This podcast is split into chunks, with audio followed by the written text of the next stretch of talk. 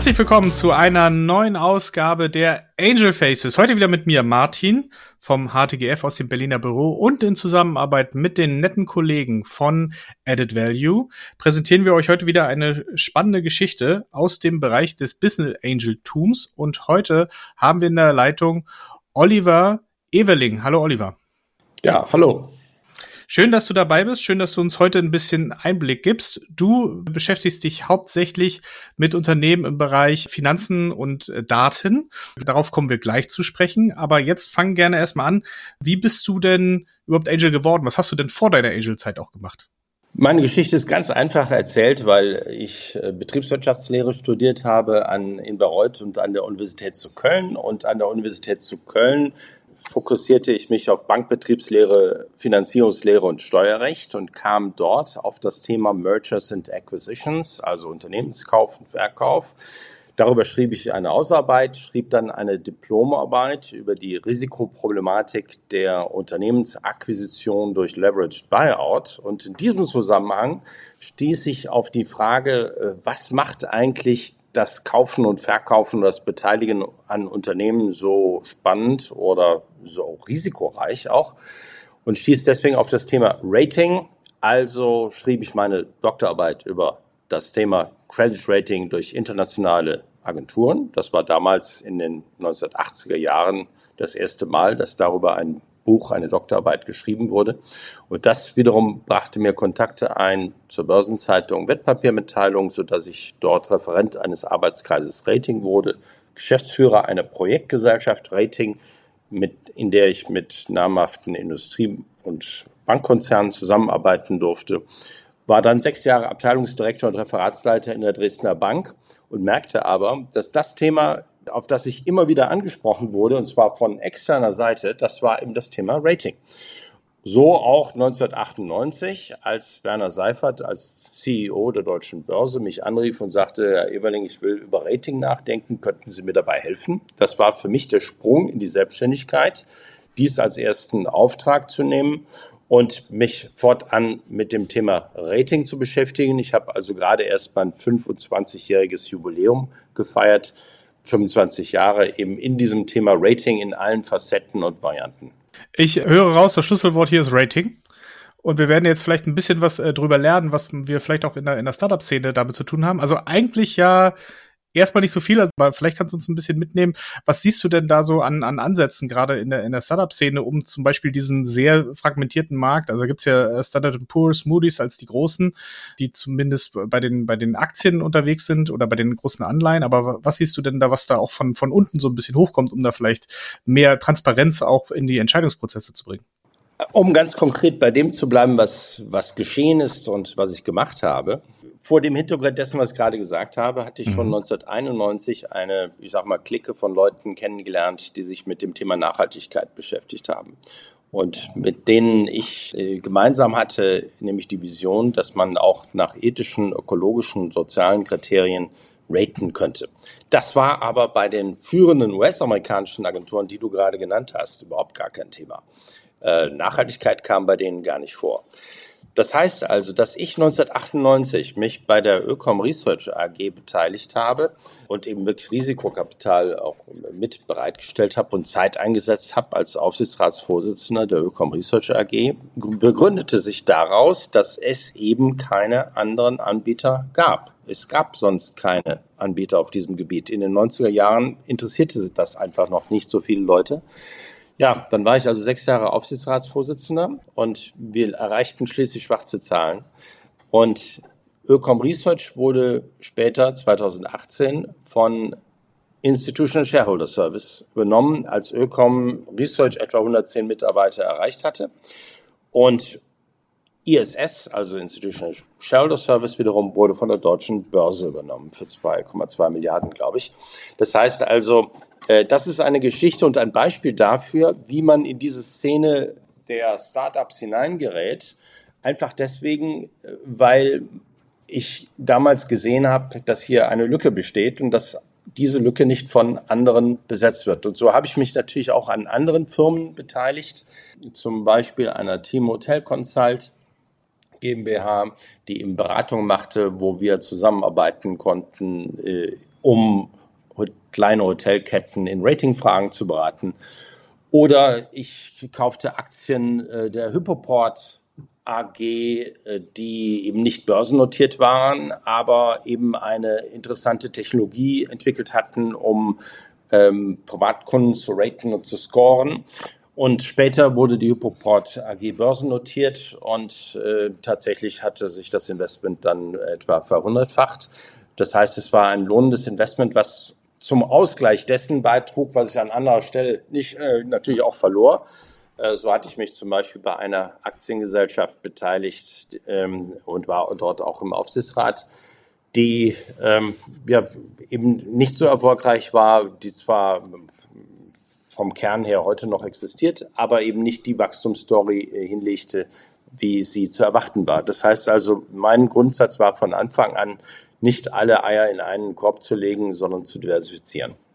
Mhm. Okay, das heißt, gerade rausgehört, Rating heißt halt nicht nur Finanzrating, sondern man kann in extrem vielen Bereichen halt Sachen versuchen transparent zu machen, indem man irgendwie einen Benchmark nimmt und äh, anhand dessen dann eine Vergleichbarkeit halt herstellt. Was war denn dann, also du hast ja gerade von Hypoport gesprochen, die waren ja irgendwann auch mal ein Startup, wenn da, auch wenn die Zeit schon lange vorbei ist, aber was war denn so dein erstes richtiges Business Angel Investment, was du so als, als, als ein solches titulieren würdest? Das dürfte Ökom Research gewesen sein, äh, weil ich eben, wie gesagt, schon 1991 ähm, Mitinvestoren kennengelernt hatte, mit denen ich den Kontakt bewahrt hatte und 1998 eben Mitaktionär wurde und auch Aufsichtsratsvorsitzender wurde, so dass ich mich alle drei Monate in München mit dem Vorstand traf, ähm, um gemeinsam über die Zukunft des Unternehmens zu äh, beraten. Und ähm, es ist eben ein positives Beispiel, ähm, aber zur gleichen Zeit habe ich eben auch weitere Investments ähm, getätigt in andere Gesellschaften,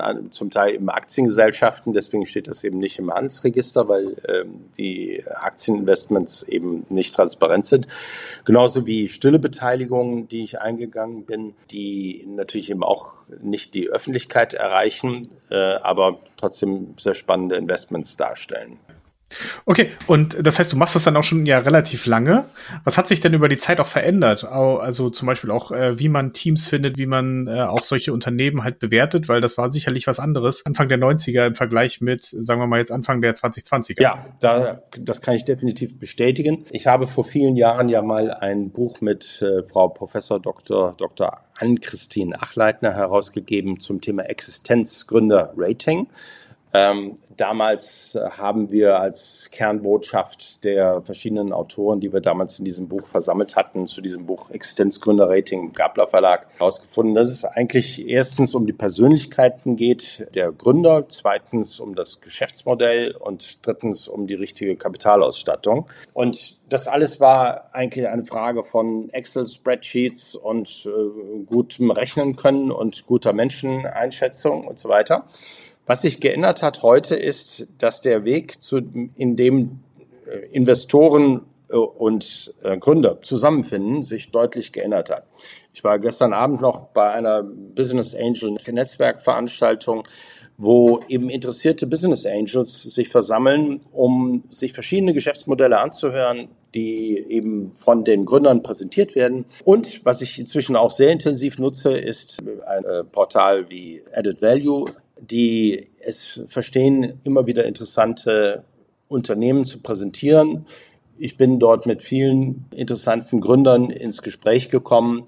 Und äh, das ist ein neuer Weg, der eben durch die neuen Informations- und Kommunikationstechnologien möglich geworden ist. Und daher haben heute mehr Menschen als je zuvor eine Chance, ein, selbst ein Unternehmen zu gründen. Ja, das glaube ich. Und äh, wir, wir wollen natürlich auch, dass das möglichst viele nutzen und äh, dass das auch möglichst attraktiv äh, für viele davon ist. Nochmal auf den Ansatz zu kommen, was sich geändert hat. Also auch, auch vielleicht auch die Struktur, wie sich die Investments geändert haben. Also du hast ja gesagt, früher war es äh, teilweise auch viel Aktiengesellschaften. Heute haben wir eher so kleinere GmbHs, wo man dann halt Anteile zeichnet, die dann sicherlich im, im Handelsregister stehen. Was war, was ist denn da so der, der große Unterschied zu vor 30 Jahren und siehst du das eher positiv oder eher negativ? Es gibt einige Herausforderungen, was ich heute schwieriger halte als damals. Damals, um beim Beispiel der Ökom Research AG zu bleiben, da war die Idee einfach, jeder zahlt, äh, zeichnet Aktien und äh, gegebenenfalls wird eben ein Aufpreis der Kapitalrücklage zugeführt.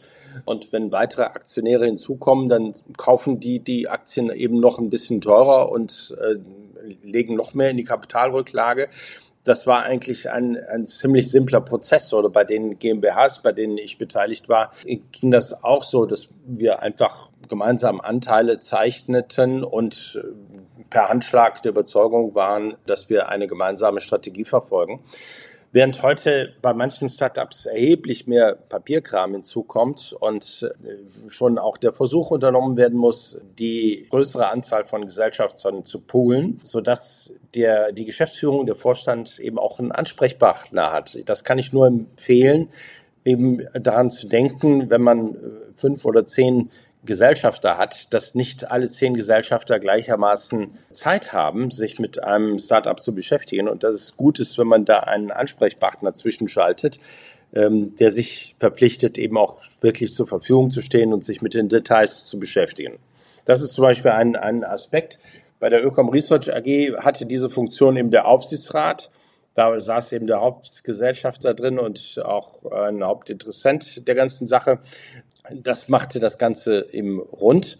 Äh, ich kann also nur empfehlen, eine geeignete Struktur auch zu schaffen. Ja. Okay, verstanden. Kannst du vielleicht noch mal ein bisschen auch auf deine aktuellen Investments eingehen? Also in welchen Bereichen schaust du aktuell? Was müssen die Teams gerade mitbringen? Gibt es besondere äh, Industrien oder Technologien, die äh, gerade für dieses ganze Thema Rating, die du ja schon am Anfang gebracht hast, wo du offensichtlich auch sehr viel Expertise hast, die da sehr relevant sind? Also ich denke jetzt zum Beispiel gerade an das Thema künstliche Intelligenz, die da vielleicht neue Perspektiven für äh, schaffen kann. Wie siehst du die Entwicklung in diesem Segment gerade? Ja, also um ganz konkrete Beispiele meiner Investments äh, zu nennen, ist einerseits Palterei ein gutes Beispiel, wo auch künstliche Intelligenz eine äh, Rolle spielt, nämlich die Strukturen und Beziehungen zwischen Unternehmen kennenzulernen, zu verstehen. Mit Paltorei kann ich die Gesellschaftsstrukturen bei Unternehmen durchleuchten und zwar in beliebiger Tiefe. Das ist ein sehr wertvolles Instrument, deswegen bin ich da eben auch als kleiner Investor, Investor mit drin. Und um auf der anderen Seite auch zu sagen, was ich suche, womit ich mich derzeit beschäftige, das sind Unternehmen, die mit, äh, nicht nur mit großen Sprachmodellen arbeiten und mit generativer künstlicher Intelligenz, sondern auch mit äh, immersiven Technologien. Ich halte immersive Technologien für Zukunftstechnologien.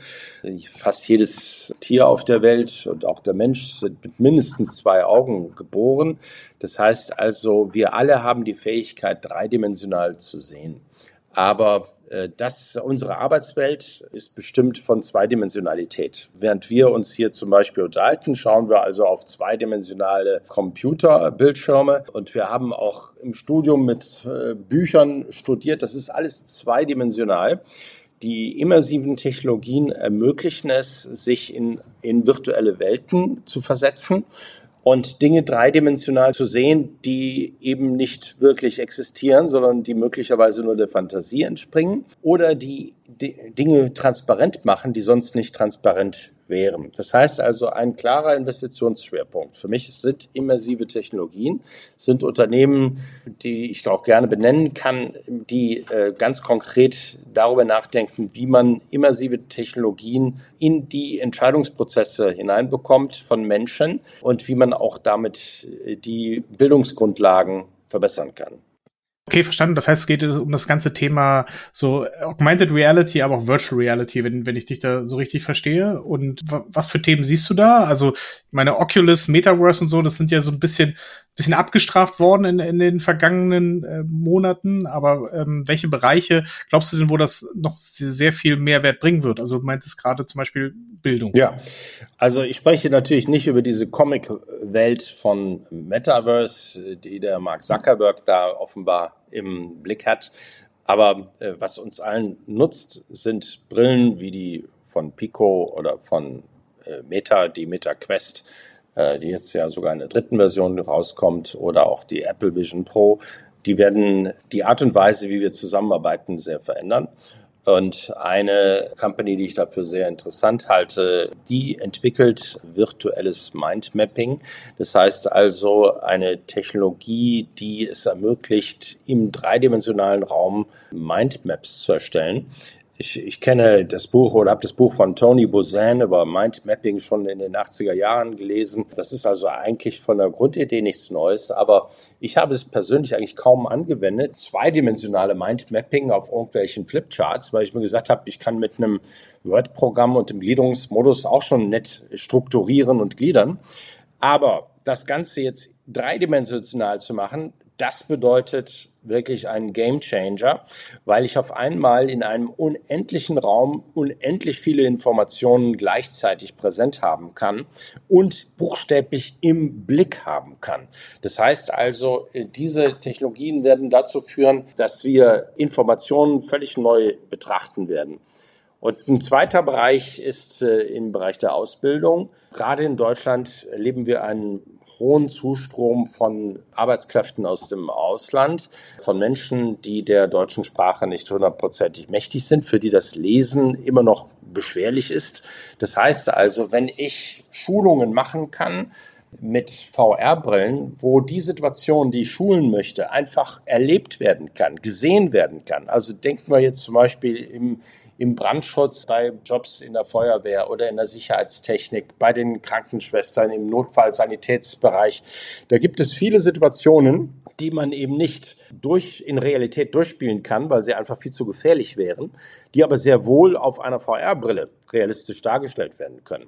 Das heißt, hier sind Unternehmen unterwegs, die ich für hochinteressant halte und da bin ich jederzeit auch bereit, mit weiteren Interessenten zu sprechen. Ähm, da ist mir jeder willkommen, der hier interessante Ideen zu präsentieren hat. Okay, verstanden. Das heißt, man findet dich vor allen Dingen auf Netzwerkveranstaltungen in Frankfurt zu diesem Thema. Wie kann man dich denn noch erreichen, wenn man eine spannende Idee in diesem Segment hat? Einfach auf editwell.io dürfte ich zu finden sein, aber auch natürlich im Internet. Ich habe eine Webseite namens everling.de und mit generativer AI und Large Language Models betreibe ich auch einen Blog namens rating.vision, wo ich einen Haufen Ideen zu dem Thema 3D und virtuelle Realität zusammenschreibe. Alles das ist mir also willkommen, was auf diesen Wegen zu mir kommt. Super. Oliver, vielen, vielen Dank für deine Zeit äh, und für diese Einblicke in deine Welt, äh, vor allen Dingen in das Thema Rating, ne, was wir hier auch noch nicht so hatten. Und dann wünsche ich dir viel Erfolg auch weiterhin bei deinen Investments und wir sehen uns bald wieder. Ciao. Ja, übrigens, äh, über Rating haben wir ja eigentlich gar nicht gesprochen. Ich, wir haben nur erwähnt, dass ich da investiert war und so weiter. Also wir, wir können natürlich irgendwann mal eine eigene Show machen über das Thema, wie geht man eigentlich im Existenzgründer-Rating vor? Ja, und welche Nutzenfunktion hätte ein Existenzgründer-Rating? Ähm, das können wir bei anderer Gelegenheit natürlich auch mal machen. Aber das ist dann mehr ein, ein Gespräch dann über das Ratingverfahren, die, das Ratingsystem, welche Ratingmodelle es gibt, welche Ratingskalen, wie Ratingsymbole definiert sind, was Ratinganalysten machen und äh, wie die zusammenarbeiten mit, mit Investoren.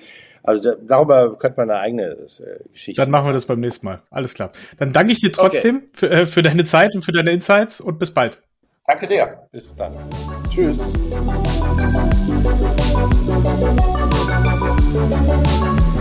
Bye.